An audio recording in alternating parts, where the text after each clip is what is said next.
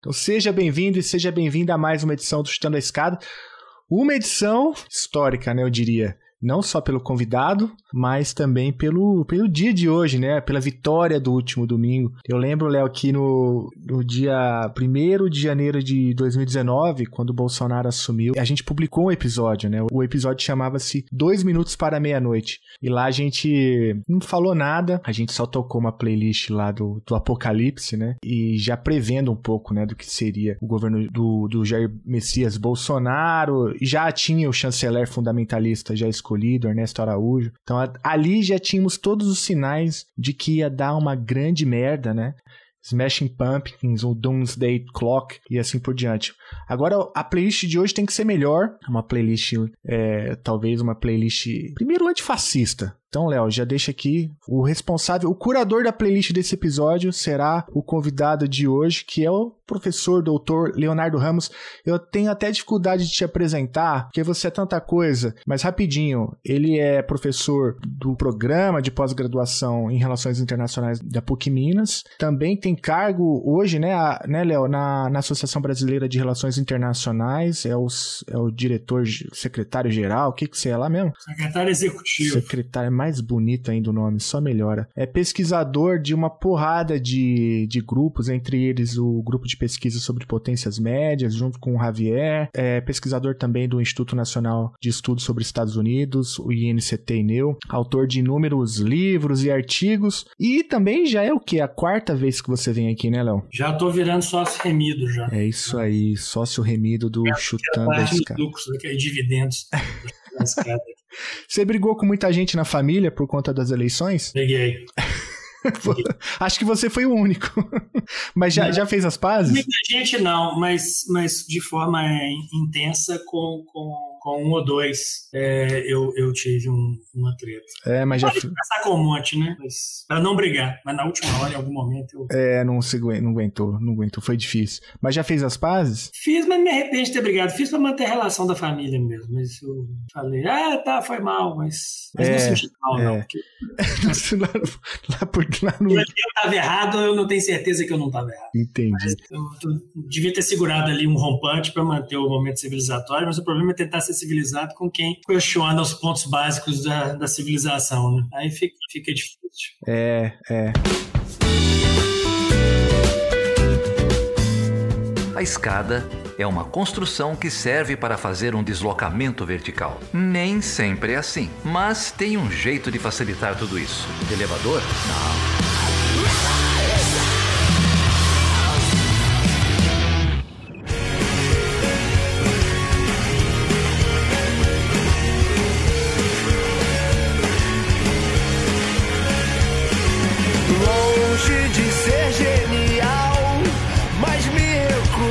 Isso é só burrice, minimizando uma epidemia global.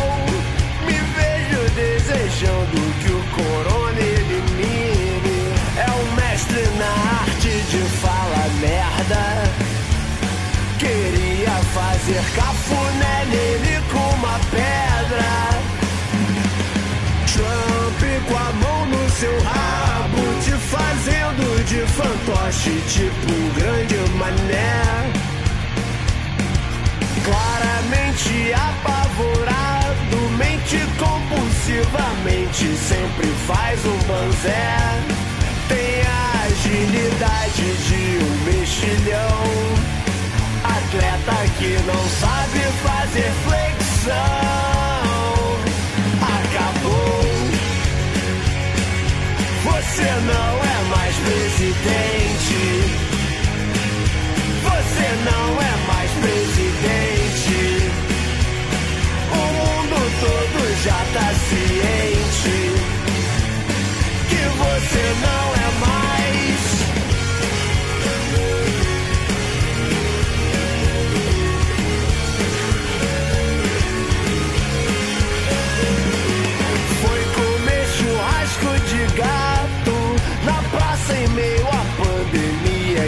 quarentena.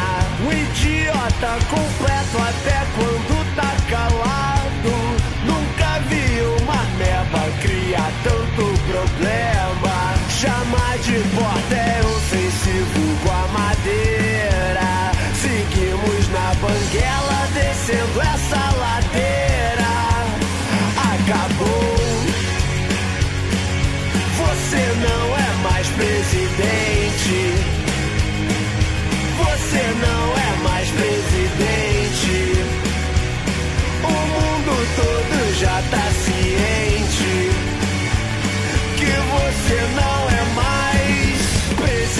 dente podre não resolve nem com obturação. Sem anestesia pra doer nessa extração. Pra ver se esse trauma nos ensina. Pra ver se desse vírus a gente se vacina. Acabou.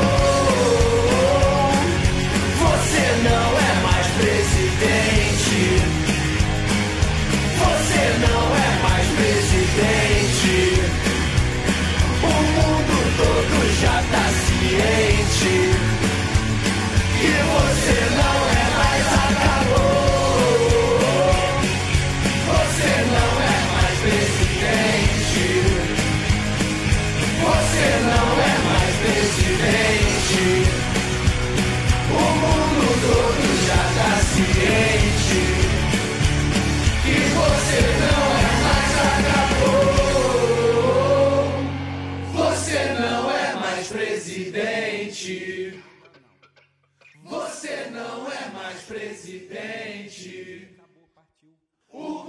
Mas, Léo, pô, cara, eu troquei algumas mensagens com você no domingo. Eu tava muito nervoso, cara. Eu tava achando que tava apertado demais. E de fato foi, né? Minas Gerais só virou no finalzinho. É, e aí mantemos aí um padrão histórico, né? De todo presidente eleito também ganhou no estado de Minas. É, mas foi por pouco. Por um momento eu achei que não ia conseguir virar em Minas, né? Mas ó, os mineiros conseguiram na, na raspinha, né? Mas conseguiram virar ali no finalzinho e isso ajudou a dar a vitória pro, pro Lula. Mas é, me conta aí como que foi, cara. Como que você tá com, com, essa, com essa vitória? Acho que lavou a alma. Como que tá? Ah, cara, eu acho assim, naquele momento foi, foi catártico em algum, algum sentido. Né? Eu até brinquei com o pessoal que me, me chamaram para ir para as comemorações, né, logo depois da eleição. Eu falei, não, eu não só vou para comemoração de rua, se- coisa do galo. Não vou comemorar a vitória da social-democracia. né? Mas acabei indo depois, que um amigo estava por lá, eu acabei indo lá no, no Carnalula lá ver o que estava acontecendo.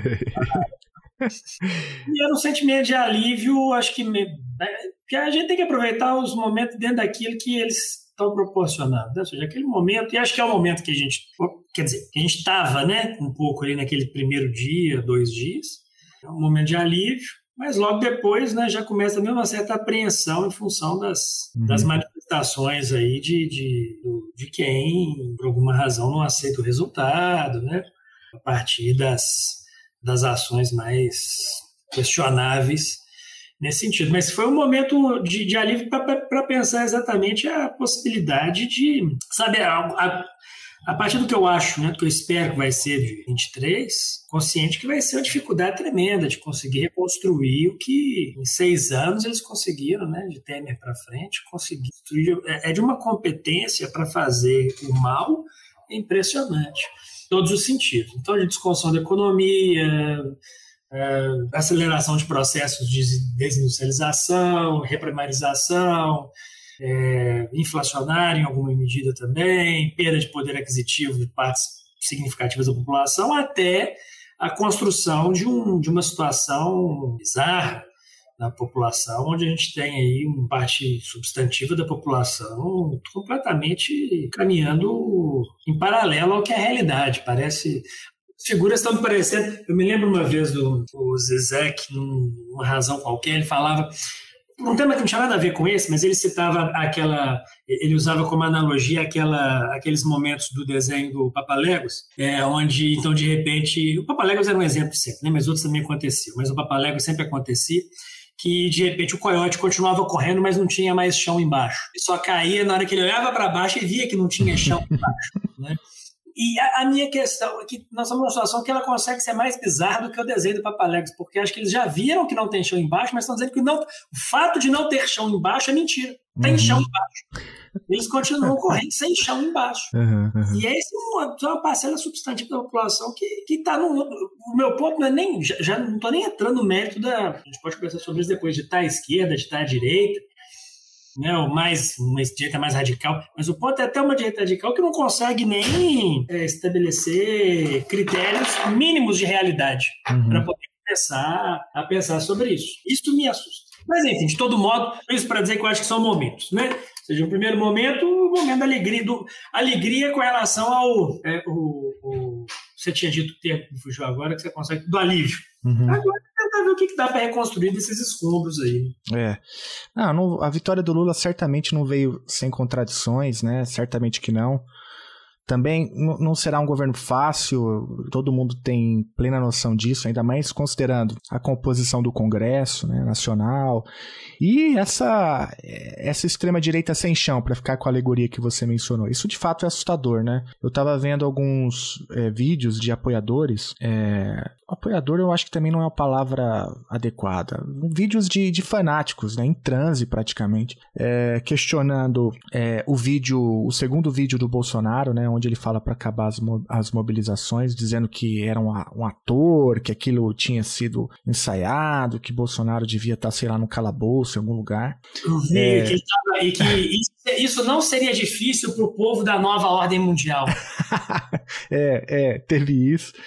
Mas tem uma, uma inversão aí no, no argumento que eu queria propor, que é o seguinte. É, é, porque o bolsonarismo, ele não faz sentido, não importa a métrica que você usa, né? A métrica econômica, a métrica social, a métrica da renda e sei lá o quê.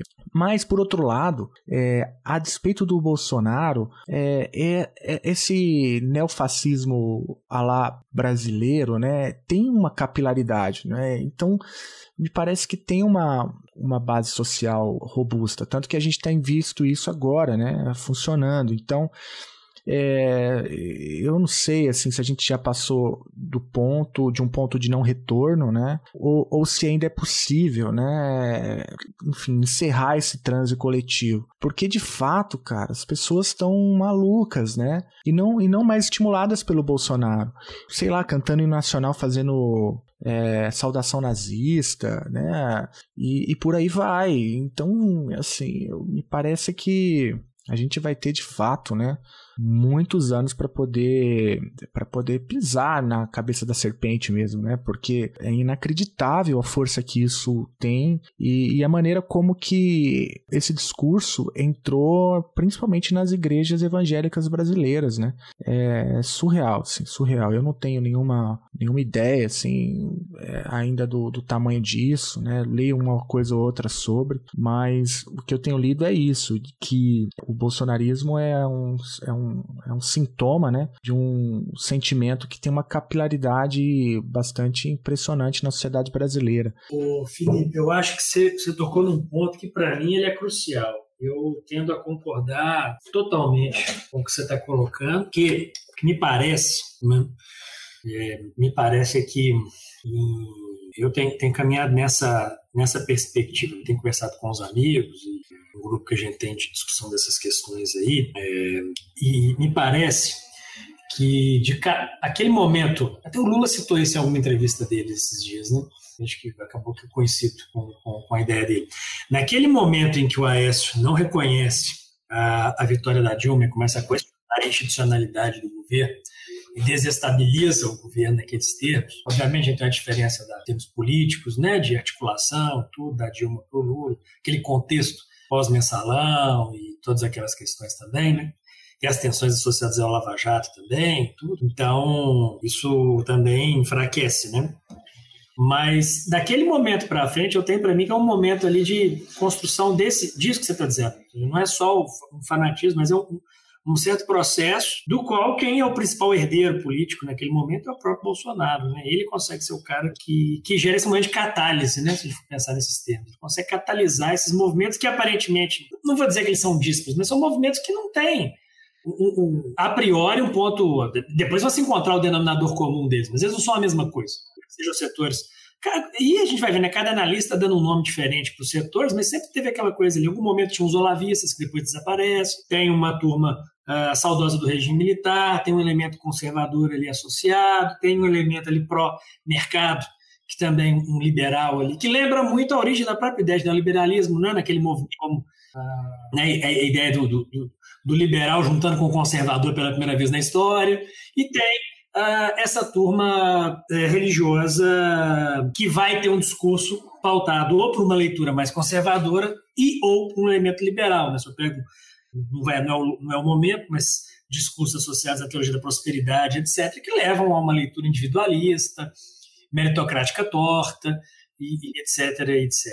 Fora toda essa cultura né, liberal, de, de neoliberal, por assim dizer, desse, desse, capitalismo predatório que atomiza de tal forma que você começa a, a, a, a ter cada vez mais um discurso, né, a falta de percepção da totalidade, a falta de percepção dos, das, dos vínculos sociais, coisas desse tipo. Então, e aí essa turma, de um jeito ou de outro, ela vai, vai, vai se juntando, né? E aí, nessa, nesse primeiro momento ali, com o discurso anticorrupção, que nunca foi, né? Anticorrupção, o ponto-chave, né? Vide o sujeito, né? Uh, tendo mais de 50 imóveis comprar dinheiro, vide não sei quantas dezenas de, de envelopes lacrados para 100 anos, vi de tudo que já se descobriu aí sobre figuras que devem imposto e ele perdoa de maneira bizarra, ver figuras dentro da igreja evangélica que, na hora que você vai ver associação com o sujeito, são figuras que devem também centenas de milhares de reais em imposto, e quem apoia esses caras não vê problema nenhum nisso, mas ao mesmo tempo fala que o problema é que o Lula foi um corrupto condenado quando não foi.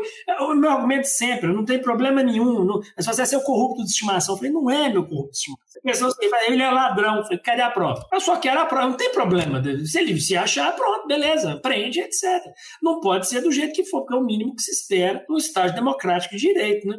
Então, esse é um ponto. E aí quando você diz, Estou falando isso tudo né, para pensar que de 14 até 18, né, desse momento ali, 16, 14, 18, eu vou colocar talvez 13, né, as manifestações. Aquelas manifestações até, até 18 é o momento de emergência e, e, articulação e catálise desse processo. E aí surge o que, eu, não, né, o que a gente chama, o que a gente vê literatura, do bolsonarismo. E esse bolsonarismo, que aí está um ponto que você colocou, que eu acho fundamental, ele é maior do que o Bolsonaro. Ele não se limita ao Bolsonaro. Né? É, é uma nova polarização, é um novo polo. Ou seja, é, é, se parar para pensar, é, é, a ideia lá da astúcia da natureza, né? Ou seja, o AS, por exemplo, ele faz aquele movimento todo, o PSDB compra aquele argumento todo, ele praticamente desaparece. Agora, no segundo turno, ele tem uma sobrevida com dois verdes. Mesmo assim, curiosamente, um deles é apoiado pelo PT, né? É de maneira explícita e tudo. Mas o. E a mesma coisa pode acontecer, a gente pode estar começando a perceber talvez um pouco no caso do Bolsonaro. Ou seja, começa a ficar claro em algumas manifestações que independe do Bolsonaro falar ou não falar. Vai e fala, olha, é, ele vai e fala agora já, né? Olha, vamos sair da rua e tal. Não, não tem o um efeito desmobilizador, né? É o que você falou, para o sujeito que está lá, ele pode inventar uma narrativa, alguém inventa uma... Mas mesmo que não se inventasse a narrativa, o ponto é que você já vê em alguns grupos bolsonaristas, alguns dizendo que o, o, o... alguns decepcionados com o Bolsonaro, com o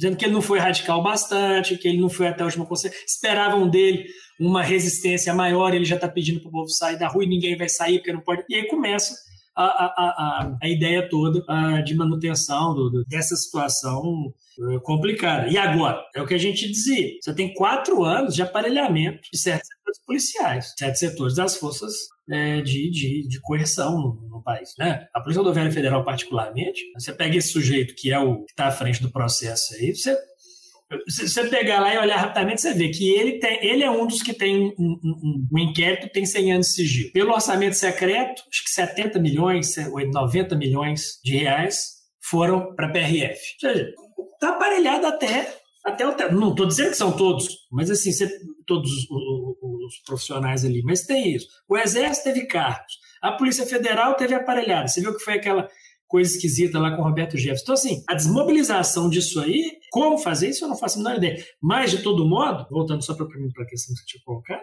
eu acho que é isso. Existe esse grupo. Esse grupo hoje, ele ocupa, na minha percepção, esse, uh, esse, esse, esse bolsonarismo, né? Ele ocupa exatamente o polo, uns 20, 30% da população, uh, que sempre teve ali uma perspectiva um tanto mais conservadora ou mais à direita. Só que agora, um elemento chave associado a isso ah, são as questões é, da pauta moral, da pauta identitária. Agora, curiosamente, ou seja, de tanto com... parece que o, o, o, o, veneno voltou contra eles, né? Porque o tempo inteiro criticando a esquerda pela suposta pauta identitária, gênero, etc. E agora todo o discurso de quem está se coloca nos mesmos termos, né? Num, num, num, num polo invertido. Então, na verdade, é, eu acho que esse é o, o, o, o, grupo com o qual com o qual a centro-esquerda vai ter que lidar daqui para frente. Para mim, posso estar errado, mas para mim está muito claro que não foi um. Bolsonaro não foi o sonho de uma noite de verão ou um pesadelo de uma noite de verão. Né? É, ele foi a figura que estava ali. Ele vai estar tá passando, mas o grupo está ali. A grande questão agora, agora naquela, naquela, em algum momento a gente conversou, não me lembro se foi aqui ou foi em outro momento, uh, ou foi em, outro, em outra situação, é, quem ia ser o herdeiro intelectual de, de Olavo de Carvalho dentro dessa ideia de uma, de uma direita reacionária, etc. Não apareceu ninguém, né? Há algumas especulações de quem herdaria, não houve ninguém com a capacidade né, de herdar isso, pelo menos até o presente momento. A mesma pergunta se coloca agora em termos não de intelectualidade, né, mas quer dizer, intelectualidade no sentido gramsciano, né? É. Quem tem liderança, uhum. quem ocupar o lugar do, do Bolsonaro. É, é uma... eu, enfim, pode ser que ele fique ainda no lugar, né? Mas aí tem que ver como lidar. Mas a gente pode voltar a conversar sobre isso, porque demora. Tem que pensar. Quatro anos é muito tempo. Né? É, eu, eu acho que quatro anos é muito tempo, já tem, já tem alguma disputa, né, em relação a isso. Acho que o próprio movimento do Sérgio Moro recente agora, né, mesmo depois de todas as acusações graves que ele faz contra o próprio governo Bolsonaro, ele, ele se presta, né, aquele papel de ficar ali como bobo da corte. Eu acho que é que o meu problema é que eu às vezes tento atribuir alguma racionalidade ao, ao, ao Moro. Mas, enfim, considerando isso, parece que ele quer ser talvez um candidato, não sei se vai conseguir. Mas o, o ponto é esse, né, Léo? A serpente saiu do ovo no Brasil, né? É, a serpente saiu do ovo. E, e a gente precisa pensar agora qual é o antídoto para que essa serpente não tome corpo, né? E não envenene mais ainda a sociedade brasileira. Tem duas coisas que eu, eu, eu tenho para mim que eu acho que, que é fundamental para análise e para ação disso aí, sendo bem simples, sucinto. Um é Ok, você pode ter todo um debate a respeito disso, mas eu acho que está ficando claro. É fascismo. Uhum. Né? Vamos dar o um nome correto para a coisa e pronto. Ah, não, é um, é um, é um democrata de uma outra perspectiva, não. é uma outra, ele defende um outro tipo de democracia. Não é o fascismo, era isso. Uhum, uhum. Né? comentar nesses termos aí. Agora, porque o ponto-chave, a gente tem que pensar que as categorias elas ganham significado na, a concretude do real, não tem categoria que funciona para tudo, no sentido de que ela vai ter o mesmo sentido em todos os lugares. Então, é mesmo, no, no entre guerras, a própria expressão do fascismo, dessa direita de massas, é? ela vai assumir contornos particulares em cada lugar que vai, seja no nosso integralismo, seja no fátio italiano, seja o nazismo. Né? Ou seja, você vai ter particularidades. Cada um vai ter que fazer uma referência a um, a um elemento específico, aquela relação concreta de, de classe e de valores que tem naquele país. Então, ponto. O primeiro ponto para mim é pensar nesses termos. E o segundo ponto também que eu acho fundamental nessa conversa é parar, quando você fala assim, o ovo chocou, né, e tal. É isso. E parar para pensar, minha opinião, parar para pensar que não é, uma, não é um processo de americanização da política, da política brasileira. Né? Óbvio né, que, que, pelo menos da minha perspectiva teórica, forma de entender a realidade, é óbvio que uh, a hegemonia, né, a principal potência, tem um impacto. Né? O que está acontecendo no centro tem impacto na periferia. Mas não é top-down.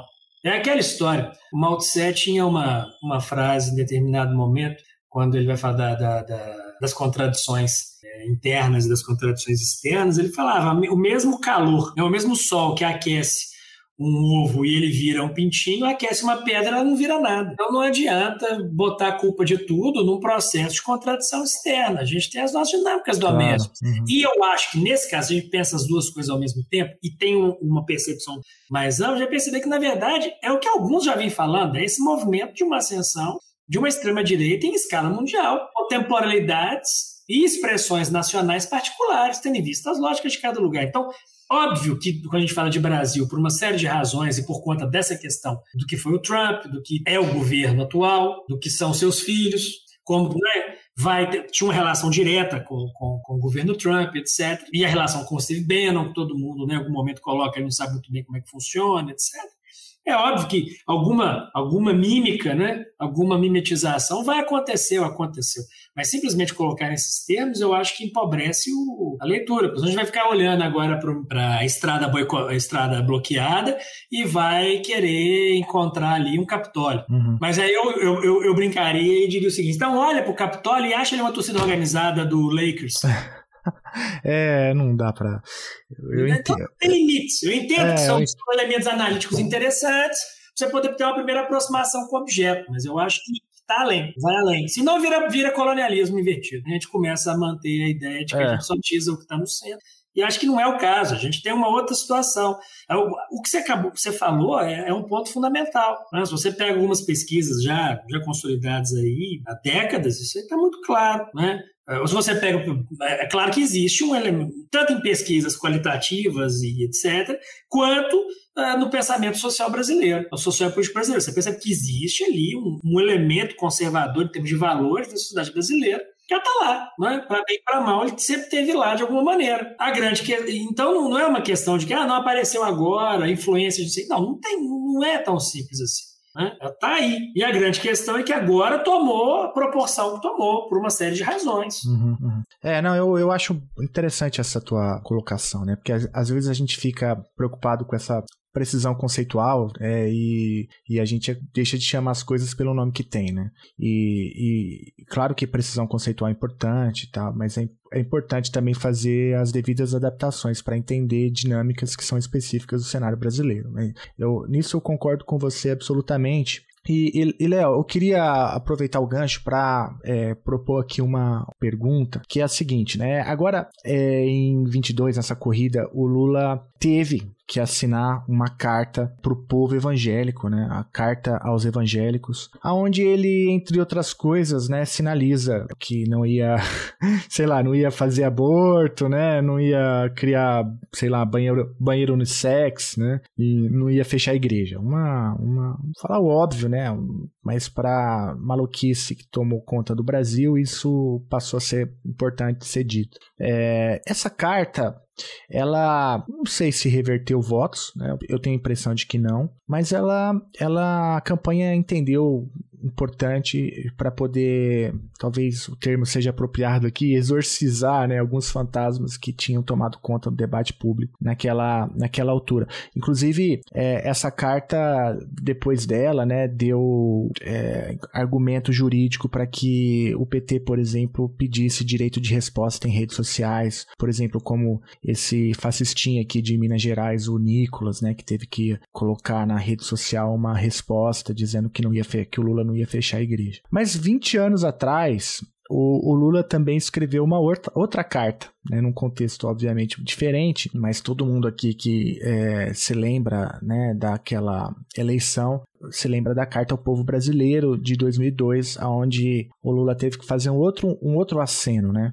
Naquela oportunidade ele teve que sinalizar que não ia é, não ia colocar o Brasil fora dos trilhos do mercado financeiro, né? Ia respeitar os contratos, é, ia continuar com uma política é, de acolhimento do investimento estrangeiro e assim por diante. Então são duas cartas separadas por 20 anos, né? Escritas pelo, pelo mesmo candidato, né? Pelo pelo candidato Lula, é, mas são duas cartas muito diferentes, né? Uma sinalizando para o mercado financeiro, outra sinalizando para o povo evangélico. Dá para fazer algum tipo de reflexão é, a partir desses dois marcos, né? Porque me parece que é, esse, essas duas cartas são dois marcos que apontam para uma mudança profunda na sociedade brasileira. O que, que você acha? Concordo 100%.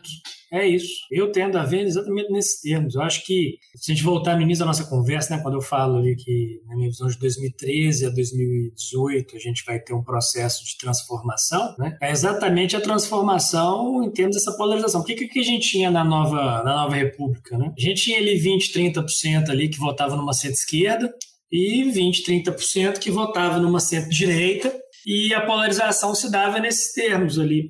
Talvez o, Collor, já desde o Collor, talvez o caso do Collor seja um momento ainda de, de encaixe das coisas um pouco, porque teve aquela pauta moralista também no final da na reta final da eleição, né? Acabam colocando isso como um ponto importante para a derrota do Lula na primeira eleição pós pós uh, ditadura. É, mas dali para frente fica muito claro que essa, na minha opinião, essa oposição é, desses 60% da população ali, ela se dá em função de pautas econômicas, né? Ou seja, e aí você vai tendo cristalização de, no primeiro momento ali um, um eixo, né, PSDB, PFL, que tem essa agenda liberal, né? Em alguma medida, você vai ter Fernando Henrique as privatizações, aquele processo todo, e a centro-esquerda com outra pauta, né, é, associada a isso. E, e aí você pega essa primeira carta de 2002, ela é exatamente aquele momento onde há a percepção de que se podia. Você parece muito com o que está agora, né? É aquela história do. É quase uma, um, um outro elemento. A gente fala que, por um lado, a história não se repete, né? Mas, por outro lado, ela pode ocorrer duas vezes, né? como tragédia, como farsa. Mas aí, nesse primeiro momento, o sujeito vai e coloca: olha, estou para ganhar, mas para garantir, eu faço uma carta aqui para quem ainda está meio em cima do muro, ouvindo o que. E coloca um vice-presidente como vice-presidente, uma aliança com o PL. É uma maravilha ver os partidos brasileiros. Para pensar que lá em 2002 o PL era o vice do Lula e agora o PL era o opositor do Lula e não reconhece a vitória do Lula. e o PL era outra coisa naquele momento, ou pelo menos tinha uma outra possibilidade. E os evangélicos já estavam, pelo menos um setor evangélico já estava no PL, que era aquele momento que a Igreja Universal vai em peso para o PL, né? Então é uma, é, é uma coisa curiosa. Mas aí você tem essa carta claramente voltada para essa oposição, né? tentando puxar o centro ali um pouco. E, se a gente parar para pensar, isso, 20, 30% de cada lado, 20% que nunca vota, e o resto que vai variando em função de uma questão conjuntural, um antipetismo, hoje um antibolsonarismo, e você vai ter essa, essa turma se encaixando de alguma maneira. O curioso, que é isso que você estava colocando, é que de 2013 até 2018 vai se cristalizando uma outra centro-direita que engole essa centro-direita, e talvez mais direita do que centro hoje, né? Que engole o que era essa centro-direita. Quem quem cristalizava, quem, como eu disse antes, né, na minha opinião, quem, quem a, a personificava essa centro-direita era o PSDB, que hoje nem está por aí. O, o, opositor, que seria do Lula, é o vice-presidente dele hoje. Né? Uh, e ao passo que essa outra direita, aí não tem mais essas questões econômicas. Ninguém lembra. Na verdade, o Paulo Guedes afundou o governo, né? na, na, leitura de alguns aí, aquelas. Teve a, a, a, quem vazou as propostas econômicas dele é que ajudou a derrubar, o que mostra que a agenda econômica ainda é relevante. Né? Isso é um ponto importante. Mas mesmo assim, os debates vão se dando sempre em torno de outros temas. E essa carta é a expressão disso. Por isso que eu não acho. É o que você falou. Eu acho que não vira voto. Eu também acho que não vira voto, mas é aquela história de uma carta que ela, ela, ela parece estar sendo escrita para os evangélicos, né? ela explicita que é dito que é escrita, mas ela não é, ela é escrita para os termos do debate, que agora são termos de uma agenda moral, de uma agenda de costumes, de uma agenda uh, mais no nível ideológico, no sentido mais raso da ideia de, de ideologia. O que é uma pena para o caso brasileiro, porque a gente tem uma série de dilemas com os quais a gente tem que lidar, seja governo esquerda ou direita, mas que a gente vai ter que lidar, que é o processo de crescimento econômico, geração de emprego, desigualdade, etc. Uh, na, área, na área econômica. Também questões importantes que a gente teve que lidar historicamente e que esse governo também foi muito complicou, complicou demais essa situação, a gente parar para pensar a situação das mulheres, dos negros, né? setores aí que sempre foram uh, com, marginalizados na sociedade e que esse debate ele para durante seis anos, né? Uh, agora a gente vai ter a discussão das cotas em algum momento aí, que vai ser fundamental também, mas vai entrar com um tom ideologizado, que é uma desgreta. Não era para entrar nesses termos, né? não era para voltar nos termos ideologizados. Isso é uma desgrama. Então, acho que. E aí você pega essa carta, ela expressa. Tanto é que é curiosíssimo você parar para pensar tanto espaço nas redes sociais quanto nos debates, né? Uh, o espaço que não teve as manifestações do setor financeiro brasileiro que ficava reclamando ali, alguns desses setores que ficavam reclamando a gente pode ler uh, como sendo uma reclamação de que não tem o PT não está escrevendo uma carta igual escreveu em 2002. Né? Porque toda hora vai assim, ah, o Lula tinha que falar quem vai ser o ministro da economia dele, quem vai ser o ministro da fazenda, e ele nunca falou, e isso não teve a menor, fez a menor, a menor diferença. Ninguém nunca perguntou, e você vê que em, em várias pesquisas de opinião isso não era problema para ninguém. O, o ponto-chave é que esse setor está aí, ele é minoritário, em termos de, de influenciar a agenda da eleição, obviamente daqui para frente ele é fundamental, né? daí toda a discussão sobre agora que o resultado da eleição já saiu, quem vai ser o próximo ministro, etc. Se é Henrique Meirelles, quem seria. Mas é exatamente o fato de ninguém dar ouvido para esse povo chama atenção para o fato de que essa carta de 2002 ela caduca. Né? E é bizarro, porque a situação é muito parecida com 2002 ou até pior, né? ou seja, aquela composição daquela ampla aliança que é feita em 2002, que tem que incorporar um monte de gente para tentar gerar alguma governabilidade mínima, que o Lula só consegue avançar um pouco mais na agenda que seria do mais centro-esquerda no segundo mandato. Essa aliança está pior ainda agora, né? Ou melhor, não sei, eu acho que a gente tem que ficar, é o que a gente estava dizendo. O ponto-chave é parar para pensar que conseguimos, uh, que, que, houve um resultado favorável nas eleições, né? E que tem uma frente ampla aí, democrática, minimamente, né? a despeito de todos os problemas e limites da democracia liberal, que eu acho que esse é o grande problema hoje, é o esgotamento do modelo, né? e aí vai gerando descrença parte substantiva da população, relação ao que, que ganha votando. Expressão é isso aí. O sujeito vai lá e vota. Se eu não ganhar, eu tô nem aí, vou pra rua, depois enche o saco, né? Porque eu não acredito nele. É, é instrumental uh, o processo, né? Mas também não tem que entender o processo, né?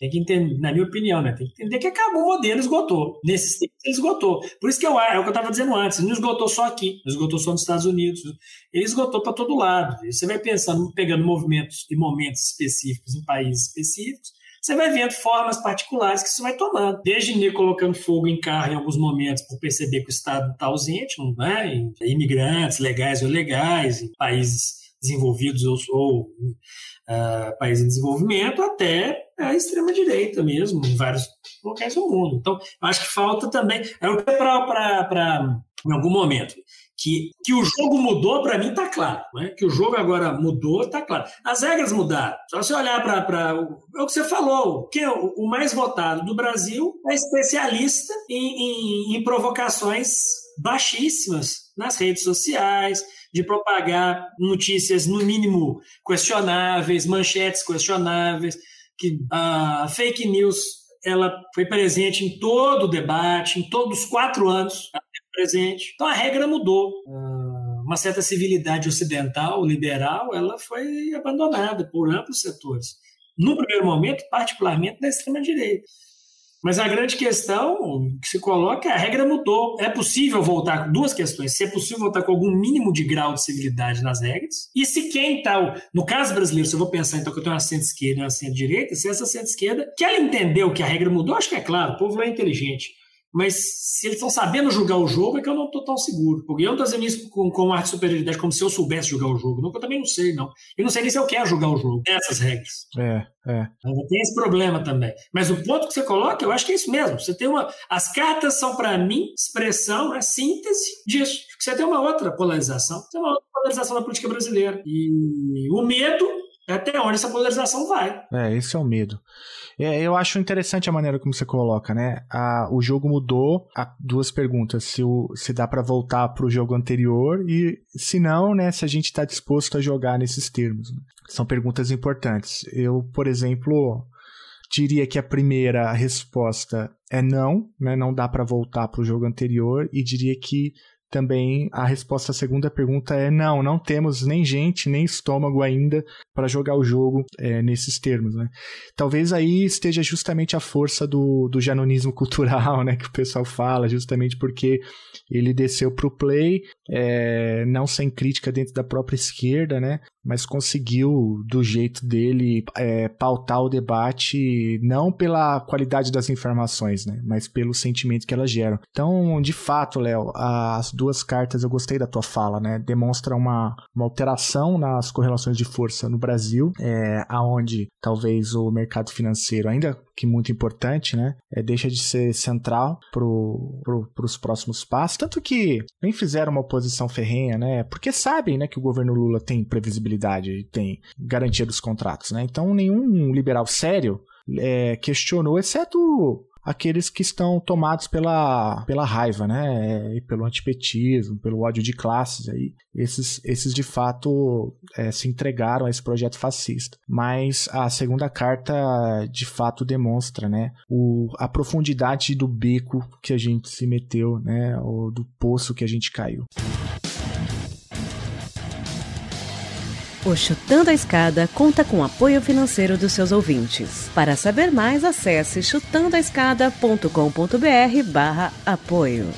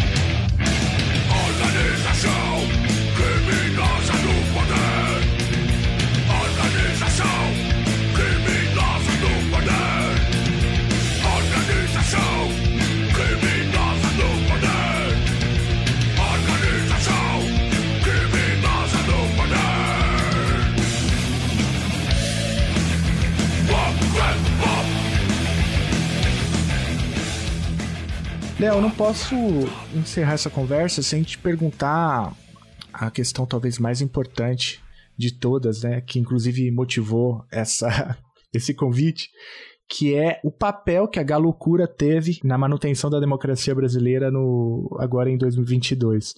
É, você citou de passagem aí em algum momento a, a, as organizadas, né? A torcida do, do, Lakers não teve nenhum papel né, na transição do Trump para o Biden, mas aqui no Brasil já não é a primeira vez, inclusive, né, que as torcidas antifascistas se, se levantam para poder fazer defesas, né? É, é, e para denunciar justamente o que significa o bolsonarismo. Mas nesse né, nessa conjuntura agora, nessa semana, a gente viu de tudo, né? Foi uma semana que parece que durou um ano. Desde a da Carla Zambelli, né, no melhor estilo GTA, perseguindo a mão armada um homem negro, né, é, é, aí a PRF é, trabalhando ativamente para supressão de votos durante o pleito. Isso não é achismo, isso é fato, né, isso é fato mais de 500 pontos de, de ação da PRF parando ônibus, a gente ainda não consegue calcular o peso que isso teve na eleição. Então, alguns colegas acham que estatisticamente isso pode não ter tido um peso, a gente ainda não tem um distanciamento razoável para poder dizer, mas o simbólico né, disso eu acho que está colocado, foi gravíssimo o que aconteceu. E o oposto, né? Demorou um dia para a PRF sair de uma extrema eficiência para uma extrema incompetência, né? Quando as rodovias começam a ser fechadas por, por esses movimentos golpistas, né? É, a PRF não só não age, como se soma. Né? É, a PRF foi fazer guarda, trabalhou de guarda para golpistas. Né? É, mas aí acontece um fenômeno que é a rodada do Campeonato Brasileiro, né? E, e acontece o jogo do São Paulo contra o Atlético Mineiro, e aí a Galucura tem que descer a Fernão Dias. Né? E aí esse, isso me pegou de surpresa, eu não estava preparado para isso. Né? A Galucura desce abrindo ponto a ponto, né? as imagens são maravilhosas. É, e depois a Gaviões sobe a Dutra, né? É, antes disso, é, eles abrem a Marginal e vão e vão e vão abrindo ponto a ponto. Enfim, para além das imagens que são sensacionais, é, eu e você como atleticano roxo, aliás, todo atleticano é, né? Eu acho que foi um problema conceitual aqui na minha fala, mas me diga aí o que que isso significa, cara. É, eu eu achei o máximo, né? A Galocura tinha um disque anti-bloqueio, né? Ligue pra Galocura que resolve. O que a PRF não conseguiu fazer em cinco dias, a Galocura fez em cinco minutos.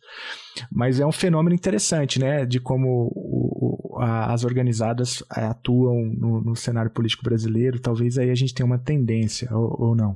Pois é, cara, isso foi uma coisa muito curiosa mesmo, né? Eu também, depois eu fiquei naquele dia todo, foi na terça-feira, né? Fiquei todo, fui absorvido por essas, essas, essas discussões todas aí, fui olhando, vendo, e você começa a vendo, é o que você disse, começa a, a, a, a loucura, depois a, a Império do Curitiba, ela já disse que vai fazer também, depois passa um tempo, a Gaviões também faz um movimento, aqui em Belo Horizonte, ao que parece, a também fez alguma coisa na escala menor aqui internamente, acho que não tinha jogo.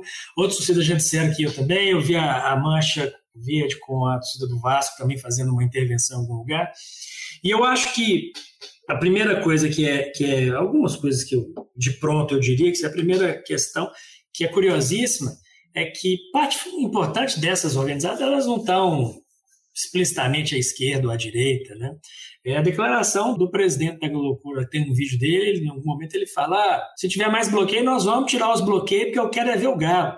Eu não quero saber de Bolsonaro nem de Lula, quero saber quem roubou mais e quem roubou menos. Eu quero ver o Galo. Então sai da minha frente que eu vou ver o Galo. E a mesma lógica de talvez uma torcida ou outra que tem, só que tem um engajamento um pouco mais assim, mas mesmo assim, eu acho que o ponto que mais me chama a atenção, ou dois pontos que me chamam a atenção dessas intervenções é um, dois ou três o amadorismo do processo, uhum. né, em termos de com a real capacidade de resistência, por exemplo. Você chega uma organizada lá e derruba tudo e acabou, pronto, não tem capacidade.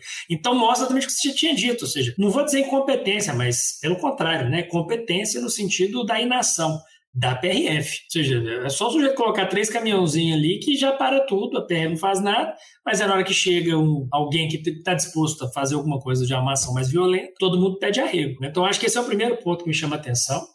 E aí a segunda questão também é essa falta de capilaridade desse movimento. Porque, ou seja, eu sou fã das organizadas. Elas estão nem aí, não querem nem saber e vão atravessando. Ele não está nem. É, então, independe. E aí foi um terceiro movimento interessante que, eu, que, que deu para ver, nas, eu percebi, percebo assim nas redes sociais, foi o processo de, de bola de neve, né? seja, aparece uma primeira, que naquele momento foi a loucura, mas aparece que outras vendo aquilo quiseram também ter uma proeminência no processo e foram querendo fazer, fazendo vídeo, postando. Isso vai gerando um, um, efeito avalanche interessante, não previsto, uhum. de como se fosse um respeito à democracia e etc, etc, etc, que eu acho interessante. Aí é que está o ponto. Talvez se fosse parar para pensar, né? é, em, em, processos históricos, é, eu diria que foi fundamental para uma coisa, essas ações das organizadas. Ela foi fundamental para revirar uma percepção derrotista que a, esquerda, a centro-esquerda estava tendo com os bloqueios. É, teve, teve isso. Quando as organizadas chegam lá e começam a derrubar, todos os caras veem que dá para derrubar e que qualquer chegar lá, vai derrubar. E a PF não vai entrar na frente de ninguém. E se botar pilha para a PF, ela vai e derruba. Eu tive a notícia hoje que parece que em Santa Catarina, já a PRF, depois desse tempo todo, ela já derrubou quase todos. Falta 10%, 5% só que do, do que tinha de bloqueio, que ainda tinha, hoje de manhã. Então, quer dizer, eu acho que nesse é fundamental como um elemento um, foi um dia de bloqueamentos por conta de ações não coordenadas, vamos dizer, da sociedade civil, que tinha outros interesses que estão para além do jogo democrático, do Estado de Direito ou não. É simplesmente a, ter, a, a 35 rodada do Brasileirão que eles estão interessados. né? como alguém brincou outro dia no Twitter, vai ser conhecido nos livros de história como a revolta das chuteiras. né? É, mas é isso, né? Ou seja, vai chegar aquele momento da aula de história, daqui um tempo assim, e aí? Que, que aconteceu? Não, então, 2022 teve eleição e tal, mas aí o pessoal golpista foi para a rua. Ah, tá. E aí a polícia fez o quê? Ficou do lado dos golpistas. Uhum. Então, como é que acabou? Teve o golpe? Não. O que que teve? A 35 rodada do Brasileirão. né? E aí, um monte de organizada chegou, acabou com os, tirou os golpistas do meio do caminho, porque queriam ver o jogo. Um monte de ultra, né? Como tá colocado lá no Guardian, né? Um monte de ultra atravessou falando que queria ver o jogo e pronto.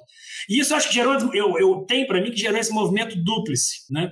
Por parte da esquerda, centro-esquerda, uma percepção de que o discurso derrotista não fazia sentido, ou seja, voltou com aquela com, com uma percepção até carnavalesca, né? Ou seja, você tinha várias piadas, então volta com essa questão. Eu acho que ela é importante nesse momento, acho que é importante nesse momento essa uh, seriedade demais nunca é bom nesse sentido, então é fundamental até para nesse contexto pós-verdade aí também para deslegitimar os discursos paranoicos da centro-direita. Um humor do outro lado ele é fundamental, na minha percepção. E mas por outro lado também eu acho que gera um, um, um incômodo bem significativo na centro-direita, na direita, mais do que centro-direita, na direita. Nessa direita radical que foi para o bloqueio, achava que o bloqueio ia bombar e de repente, de uma hora para outra, se tiver dois, três ônibus de organizada na frente, eles conseguem tirar um bloqueio.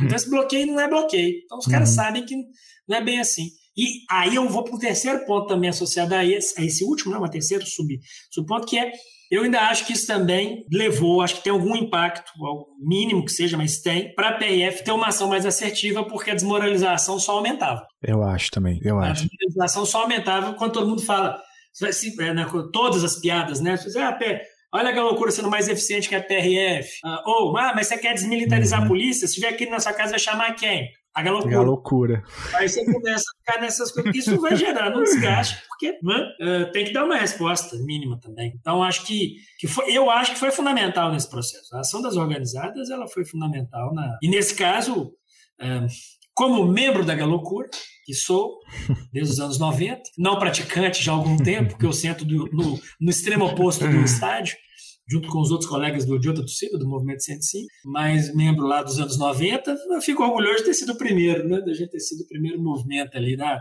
de, de ter tido a, a sorte de ter sido brindado pelos, pelos ventos da história. Né? materiais da história, é, a gente ter sido brindado com essa, com essa benesse de, de ter tido um papel interessante nessa, nessa, imortalizado nas páginas dos jornais do Brasil e do mundo. Agora, daqui para frente, vai ser complicado, né? O que não significa desânimo, mas significa como, é, como é, ser gramsciano, né? O pessimismo da análise e o otimismo na ação. Né? Daqui para frente, é o que você estava dizendo. Não é possível um governo minimamente estável sem um, um engajamento direto com, que, com as forças armadas no sentido mais amplo. Algum tipo de desmobilização, algum tipo de troca de, um, de, um, de uma sinalização mais assertiva em termos de que, que, que mostra quem que manda. Alguma coisa vai ter que ser feita nesse sentido. Esse povo que está na rua, alguma coisa tem que ser feita com relação a eles. Alguém tem que ir preso. Não tem jeito. Porque se não for, nós vamos ter um ou dois anos de mobilização e que vai só piorando, vai só piorando. E golpe eu acho muito pouco provável, para não dizer que eu acho. É, eu acho pouquíssimo provável ter um golpe. Mas eu não descarto um impeachment daqui dois anos. É, é, de fato, golpe eu também acho que está fora do radar, até porque foi inclusive bem articulado com o governo dos Estados Unidos, né? O Biden demorou, sei lá, 30 minutos para reconhecer. Isso, isso. Esse é o ponto-chave. É... Não tem ninguém que apoia fora. É, então isso. Em termos de grande capital também, ninguém, é, apoiou. ninguém apoiou. Então essa é uma diferença importante, por exemplo, em relação a 64, né? Agora, de fato, é, internamente, a sustentabilidade do governo vai ser, vai ser uma equação muito difícil, né? É, e, e eu concordo concordo com você, alguém tem que ir preso, né? Não que eu sou, eu não sou punitivista nem nada disso, mas é porque caso não seja, né? o sinal que isso, isso, isso vai deixar é muito, é muito difícil, né, de, de segurar. E, e eu concordo com você, eu acho que a revolta das chuteiras, né, elas fizeram justamente isso, elas ridicularizaram ainda mais a PRF, porque até então o discurso né, nas redes bolsonaristas e em alguma parte da imprensa que eu acompanhei era isso, né? Era muito difícil desfazer sem, por exemplo, o aval do Bolsonaro. Né? Então precisaria partir do Bolsonaro o pedido para desfazer as manifestações, caso contrário não daria para ser feito, não, não haveria técnica policial suficiente para isso. Aí desce a galocura e mostra que não, né? E, e aí ficou explícito para todo mundo que era possível fazer e que não tinha sido feito antes porque havia uma conivência por parte da polícia. É, eu acho que esse simbolismo de fato fez diferença para que o cenário mudasse nos dias seguintes, né? É, mas é isso, assim, o, o, ano que vem vai ser um ano muito difícil, mas se o Lula tiver problema, chama a galocura que tá aí provada. que... Vai ter estádio novo ano que vem? Ano que vem a gente tem estádio novo. Então pronto. Novo. Inaugura ano que vem, já está quase pronto. Aí, então não tem mais. Ninguém derruba mais a democracia brasileira. É, eu sou da galopura mal do meu estado e o motorista que fica parado vai tomar um tá ligado. é verdade.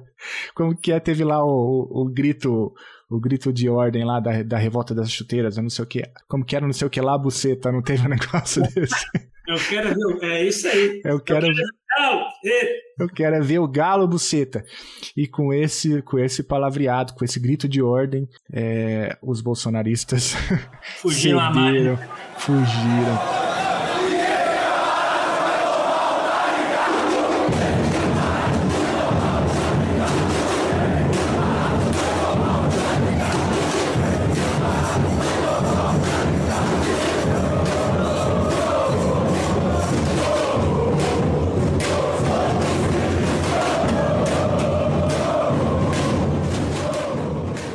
Obrigado, cara, por topar gravar comigo aqui.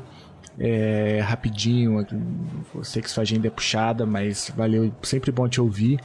E você tem cadeira cativa aqui, né? Assim como no, na torcida do Galo, chutando a escada é a tua casa. Volte sempre, cara. Valeu demais. Sempre bom te ouvir. É um prazer, sempre uma maravilha conversar com você. Espero que o Geraldão tá na área aí. Grande Geraldo, ficou feliz, viu? Prometeu até nude caso o Lula ganhasse. Ainda não mandou. Aí, ó. Tô aqui agora esperando.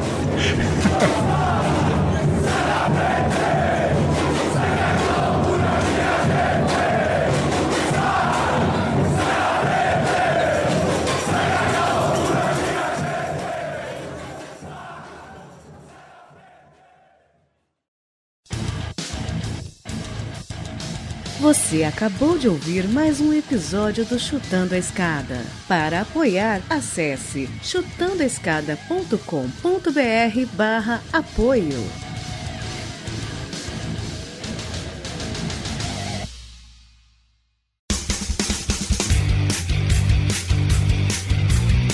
Cortes, edição de podcast.